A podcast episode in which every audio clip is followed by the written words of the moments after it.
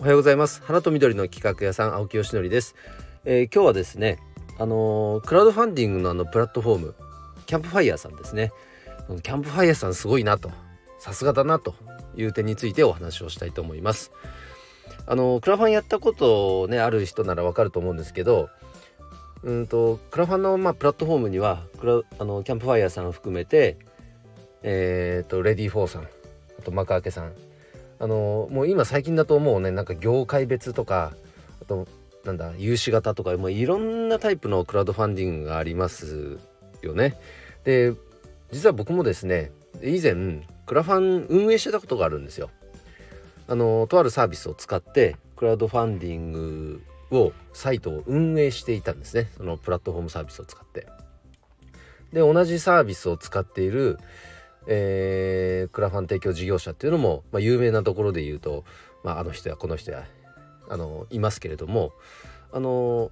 それはそれで素晴らしいサービスでしたね。でなかなかやっぱり事業として見た時にうまくいかなくてえ途中でやめてしまったんですがまああのちょっとごめんなさい話それました。まあいろんなプラットフォームサービスがあると。でその中で僕あのこの間お話しした昨日も話したかあのノンアルのクラフトジン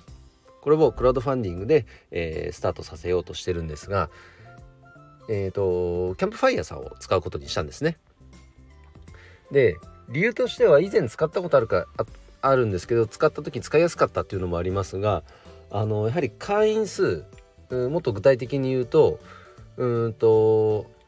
ちゃんとユーザー登録してる人の数がおそらく一番国内で多いというのが、えー、理由です。これはじゃあなぜそれが理由になるかっていうとですねやっぱなんかこのうーんプロジェクトを立ち上げて支援を募る時に支援をしたいと思った側の方からの視点で言うと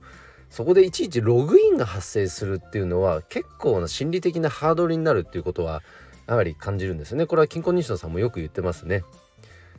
なのでだったらもうすでにログインしているサービスに乗っかって使った方がそこの心理的なハードルは下がるイコール支援を受けやすいっていう環境が生まれるんじゃないかと判断しました。でまあ仮にじゃあそれがねキャンプファイヤーさんと、えー、 READYFORさん Makuakeさんこれ3つ会員数が全く同じだったとしたらじゃあどうなのかっていうと、えっと、それぞれ、えっと、タイプがありますよねざっくり言うとキャンプファイヤーさんはオールラウンド型だしうんとレディー・フォーさんは結構なんだろう社会貢献系が多い。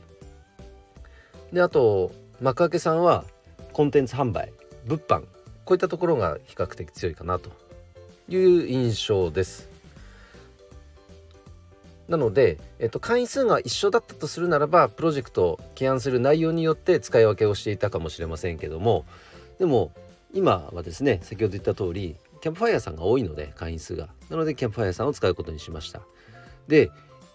えっと久々に自分でキャンプファイヤーを使って、えー、クラファンを立ち上げてみたんですがそのサポート体制っていうのが以前より比較すると格段に良くなっていたので今日はのそのメインのお話はそれです。あのなんか印象としてはめちゃくちゃ立ち上げやすいっていう印象があってでそれもあそうかそれも理由の一つですね。で確かに立ち上げやすいんですよ。でその立ち上げやすい具合がさらに進化していたって感じですね。で一番やっぱり難しいのってクラファンやる時に難しいというか苦戦するのってあのページ作ることじゃないですか。ですただそれもですねもうひな形みたいなのこの順番にこの項目に沿って作っててくださいみたいなひな形がある程度もうできててそれに沿って埋めていくだけなのでその文章構成とかが苦手な方であっても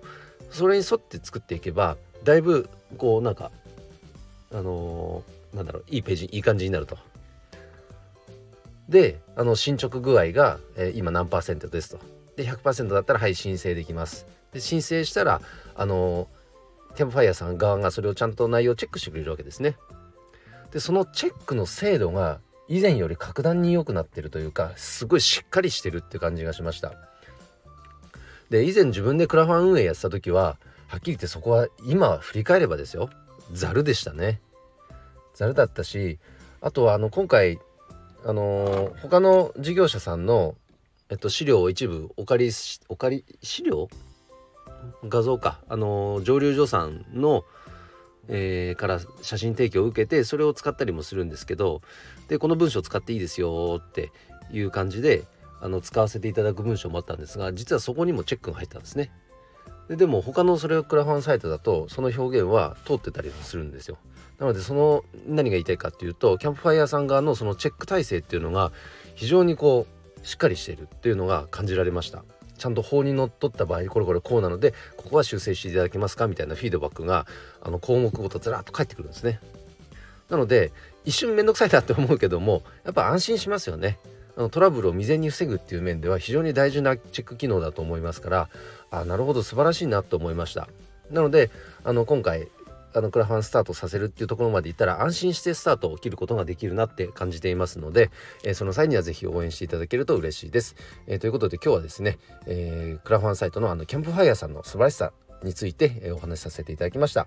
えもしね、あの皆さんもクラファンやるぞっていう時には参考にしてもらえると嬉しいです。ということで今日の配信は以上で終わります。今日も一日頑張ろう青木よしのりでした。バイバイ。